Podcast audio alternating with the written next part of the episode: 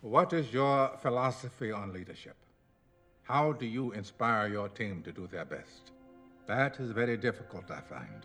If any of you need anything at all, too bad. Deal with your problems yourselves like adults. In other words, even in their own vernacular, they see leadership as a service to another human being. Would I rather be feared or loved? Um, easy, both.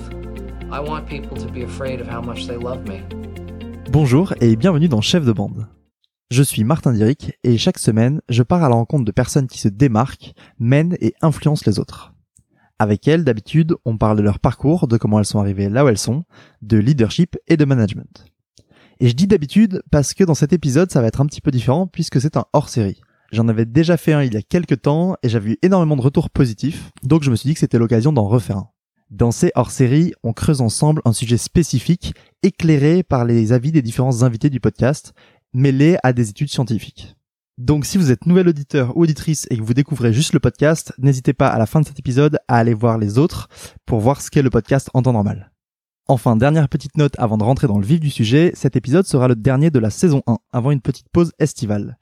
La saison 2 est déjà en cours de préparation avec de super invités en perspective, donc je vous tiendrai au courant comme d'habitude sur les réseaux sociaux, Instagram, Facebook, LinkedIn, etc.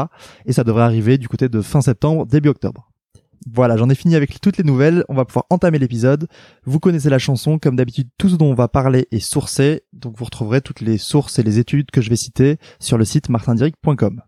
Alors, le thème d'aujourd'hui, comme vous l'avez vu dans le titre de l'épisode, c'est la motivation, et plus particulièrement la motivation au travail. Comment faire pour que vos équipes et vos collaborateurs soient plus impliqués, plus motivés et donnent le meilleur d'eux-mêmes? Et d'ailleurs, la capacité à motiver et impliquer les autres sort de la sphère seulement professionnelle, donc il y aura des conseils à retenir et à appliquer en dehors des horaires de bureau. Cette capacité à motiver les autres et motiver son équipe, c'est un peu une des compétences phares du leader ou du très bon manager. Et souvent, c'est aussi la plus difficile. C'est d'ailleurs ce que rappelait l'investisseur et cofondateur de Trace TV Antoine Michel dans notre discussion ensemble. Moi, ce que je trouve le plus difficile, tu vois, c'est et donc que j'admire le plus chez les, les les les leaders, les managers, les bons managers que j'ai croisés, j'en ai vu quand même quelques-uns. On va y revenir euh, peut-être.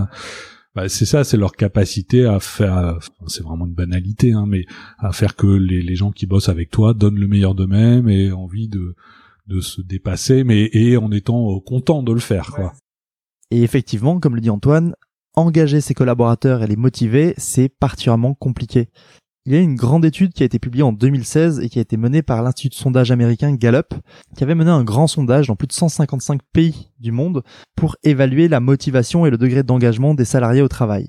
Et les chiffres avaient été assez marquants, notamment pour la France et l'Europe de l'Ouest d'ailleurs en règle générale, mais en France particulièrement. Seuls 6% des employés interrogés se décrivaient comme engagés et enthousiastes à propos de leur travail. Et près de 25% se disaient activement désengagés dans leur travail. Donc ça laisse encore 69% sur la grande majorité qui ne se considère pas engagé par son travail. Et on sait qu'un collaborateur non engagé, même pas désengagé mais non engagé, va être moins productif, prendre moins d'initiatives et être finalement un moins bon élément de travail au sein d'une entreprise. Mais alors, pourquoi c'est si difficile d'engager ses collaborateurs et de les motiver? Antoine le résume très bien dans la suite de l'interview indépendamment du niveau des gens, il y a des gens qui réagissent pas du tout de la même manière aux stimuli. Il y en a qui sont complètement euh, complètement à l'affectif et qui vont euh, essayer de bien bosser pour pas te décevoir ou te faire plaisir, machin. Il y en a ça va être l'argent, il y en a euh, ça va être le challenge intellectuel. Il y en a, il faut qu'on leur tape, s'ils sont feignants, il faut qu'on leur tape sur la gueule et qu'on les engueule et ça les booste. Vraiment, hein, c'est étonnant. Il y a des gens qui font, qui vraiment, qui fonctionnent comme ça, quoi, et qui, euh, et que ça, que ça va pas déranger, quoi. Inversement, euh, quelqu'un qui va être très affectif, si on le gueule dessus, il va s'effondrer et ça va être une catastrophe, quoi. Et euh, ça va être, ils vont être très malheureux et donc et c'est ça qui est, enfin, c'est toute cette finesse qui est, franchement, et donc en fait, c'est arriver à comprendre les gens quoi. Que ce soit les gens qui bossent pour soi ou au même niveau enfin ses collègues quoi. Et c'est ça qui est dur quoi.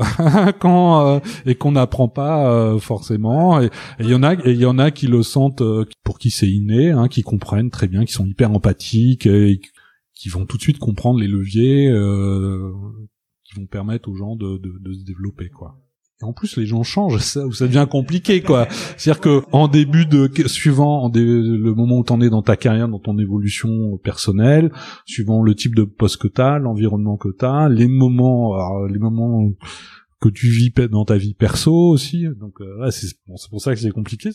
Comme le dit très bien Antoine, le problème c'est qu'il y a autant de raisons d'être motivé que de personnes à motiver. Donc ça complexifie un petit peu la tâche. Et contrairement à ce qu'on pourrait penser, les raisons assez évidentes, c'est-à-dire par exemple le salaire, ne sont pas la première source de motivation pour la plupart des gens. Il y a eu une étude ADP en 2018 qui allait à la rencontre de plus de 10 000 salariés européens et qui s'est rendu compte que pour plus de la moitié d'entre eux, pour 53% exactement, le salaire n'était pas la première motivation du travail et la première motivation pour venir au travail et se dépasser.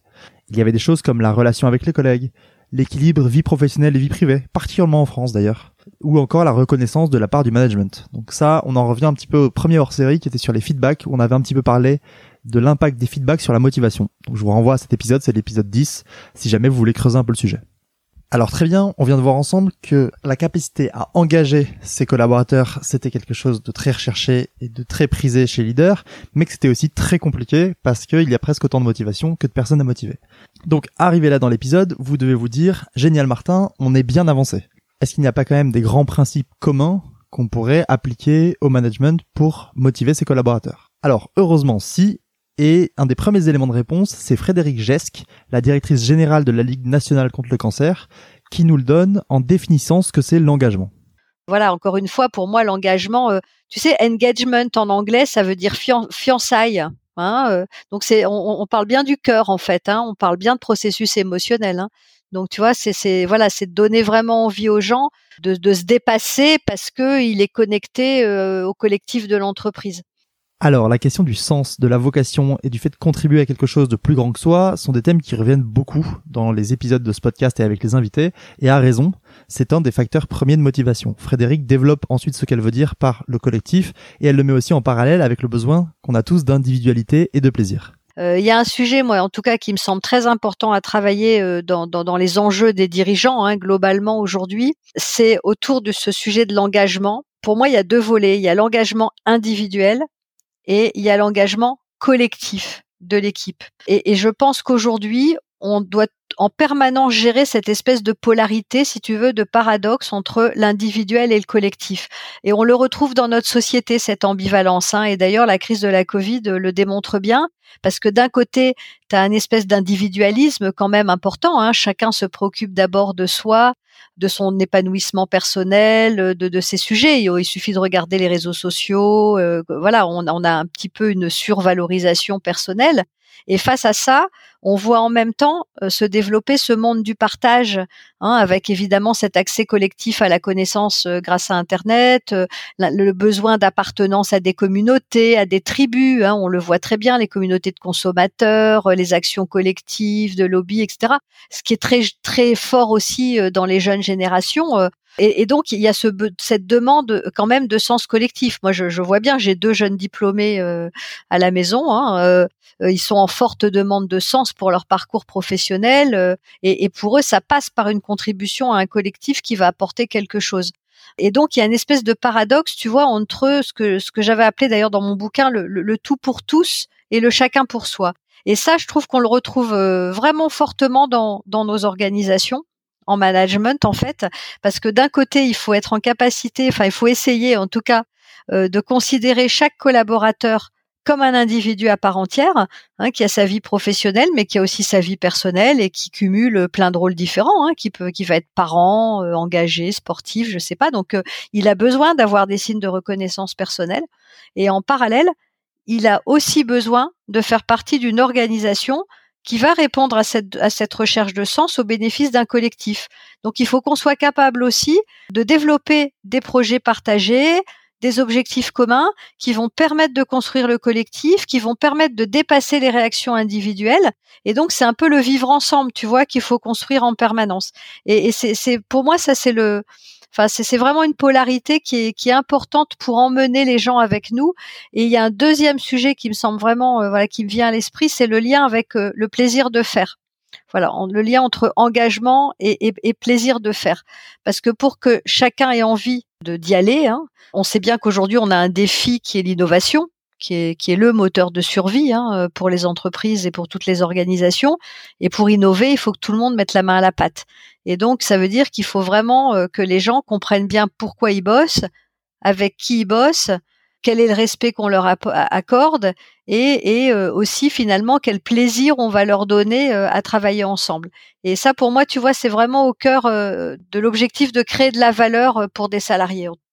Ce que souligne Frédéric et qu'elle a appris au cours de ses nombreuses années dans des postes de direction, c'est exactement ce que dit la science.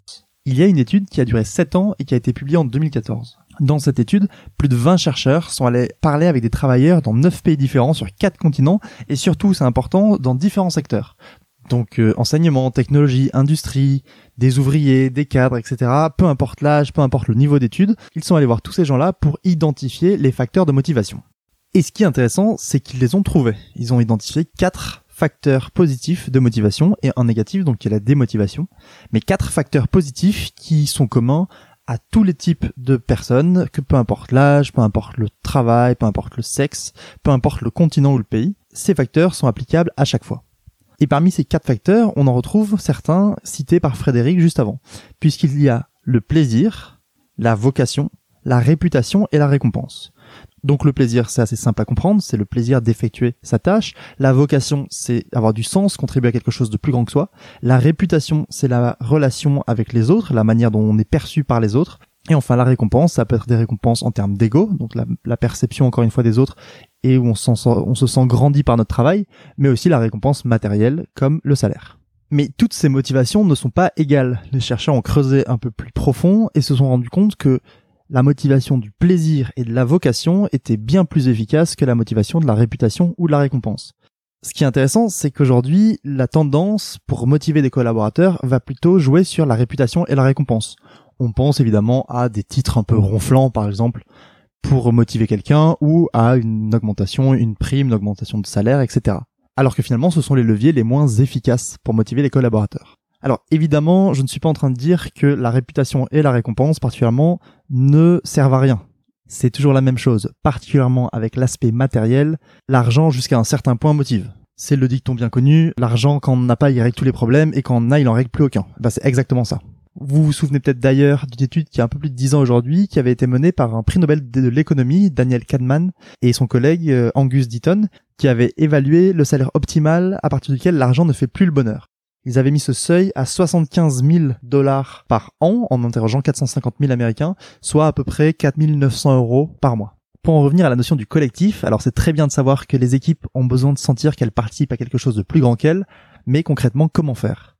Il semblerait qu'une des premières clés, ce soit de passer par la transparence. C'est ce qu'explique notamment Melissa Artis, la cofondatrice de la marque de bijoux Wekwa. En fait, on fait un onboarding dès le premier jour. Déjà, on est hyper transparent avec tout le monde. Mais vraiment ultra transparent, les filles ont accès à tout peu importe encore une fois le poste, ça gère ou pas, on s'en fout. Euh, on leur dit euh, tous les mois, donc toutes les semaines, on a une réunion, une réunion euh, tous ensemble, ouais ouais. Et donc du coup, on dit, bah on a fait tel chiffre d'affaires, on a tel truc à rembourser ce mois-ci avec la banque, on a fait tel nombre de ventes, comment on fait pour aller plus haut et pour faire mieux quoi. Elles savent tout. Ouais, elles savent tout comme avant, hein, elles savaient si on était en faillite ou pas, elles savent tout. Mais au moins du coup elles sont hyper impliquées je pense et, et c'est ça qui fait aussi que du coup ça marche et qu'on a confiance parce qu'il y a aucune aucune douille quoi. En gros tu vois elles savent elles savent où on en est et on peut enfin on leur fait rien miroiter de, de, de fumeux ou euh, tu vois, elles savent tout. Donc du coup elles sont elles sont impliquées aussi pour ça. Et quand la personne arrive pendant la première semaine elle est chaque jour avec une personne de l'équipe. Donc même si elle fait euh, du community manager sur Instagram toute la journée elle va faire euh, deux jours avec le SAV et les préparations de commandes. Mais du coup elle va être déjà impliquée avec les filles parce que bah, pour être un peu plus proche d'elle. Puis en plus bah, elle verra du coup comment ça marche le process et du coup elles se sent direct impliquées dans la boîte et ce qui fait que ça marche cette notion de transparence, elle est d'autant plus importante dans les périodes de changement, puisque c'est lors des grands changements au sein d'une entreprise qu'il y a le plus de risques de désengagement l'explosion des cadres habituels pour les salariés peut souvent mener à de l'incompréhension et de la démotivation. C'est pour ça qu'il est absolument primordial à ce moment-là d'être très transparent et d'expliquer ce qui se passe. C'est exactement ce que me disait Hélène Mérillon, la cofondatrice de YouBooks, la première application de lecture en ligne française, quand je lui demandais comment elle engageait ses équipes pour les garder motivées lors des grands changements qu'est en train de vivre sa startup. Ben, j'en parle. J'en parle régulièrement. Je, c'est la communication, euh, d'expliquer de manière très transparente pourquoi tu fais les choses.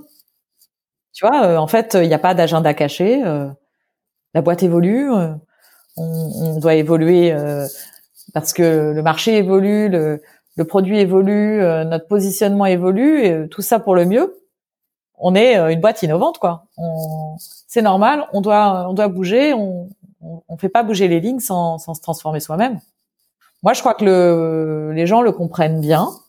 Et ce besoin de transparence, il n'est pas cantonné aux petites structures à taille humaine, comme les startups, les petites entreprises, etc. Il s'applique aussi aux équipes dans des très grands groupes.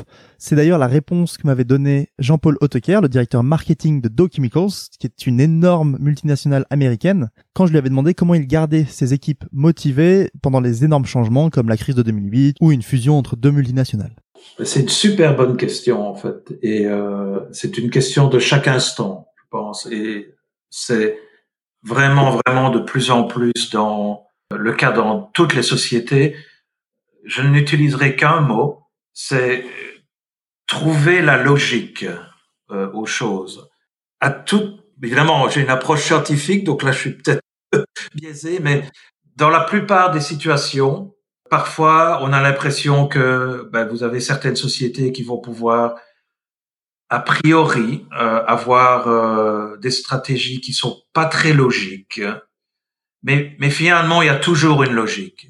Et en fait, lorsque vous avez trouvé la logique euh, de pourquoi, même si vous n'êtes pas tout à fait d'accord, ça fait, ça, ça aide énormément de façon à aller au travers d'un d'un changement, par exemple. Et, c'est effectivement le cas d'une fusion, une méga fusion, comme le, cas de Dow Dupont. Donc, euh, comprendre pourquoi cette fusion a eu lieu, quelle est la logique derrière. Donc toujours, toujours, toujours, toujours trouver la logique et expliquer la logique aux gens. Vous pourrez, vous pouvez ne pas être d'accord avec et dire ok, je l'accepte et je fais faire avec. Et euh, vous, pouvez aussi ne pas être d'accord avec et ne pas l'accepter.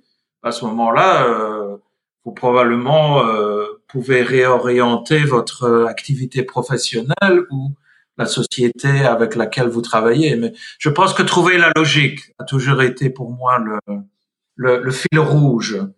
Lorsque vous, vous expliquez la logique avec votre équipe, c'est fantastique. Les gens disent, ah oui, ok, ok, ok, ok. Là, là maintenant, c'est clair. Je suis pas tout à fait excité ou euh, c'est pas tout à fait, euh, mais au moins c'est clair. une fois que c'est clair, vous, vous avez, ça devient votre propre décision de, de faire avec ou, ou, ou, finalement de changer. Je pense qu'au moins on responsabilise les gens, on ne les infantilise pas. C'est que on et puis il y a une certaine clarté de dire ok voilà voilà la logique, faut pas vous cacher les yeux. Euh, que responsabiliser les gens et euh, ne pas les débiliser ou les infantiliser, euh, ça fait, je pense que ça fait partie et à ce moment-là, vous pouvez les coacher, vous pouvez les encourager. Euh, mais je pense qu'au moins, au départ, euh, une certaine euh, clarté, être candide. je pense que les gens l'apprécient. Je pense qu'il y a une transparence.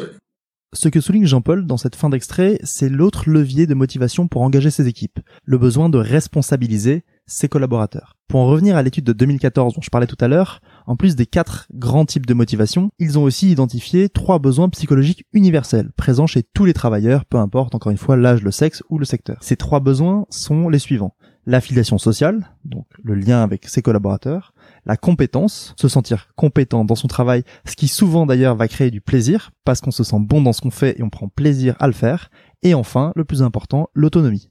Plus un salarié est pris par la main et micromanagé, plus il y a de risques qu'il se désengage et se mette en pilote automatique. L'implication sera beaucoup plus forte quand il a une certaine marge de manœuvre et qu'il se sent responsabilisé à son rôle. C'est exactement ce que fait Melissa au sein de Wekura. Peu importe euh, le titre, euh, stage, CDI, CDD, peu importe, euh, je fais comme si c'était moi et ce que j'aurais voulu.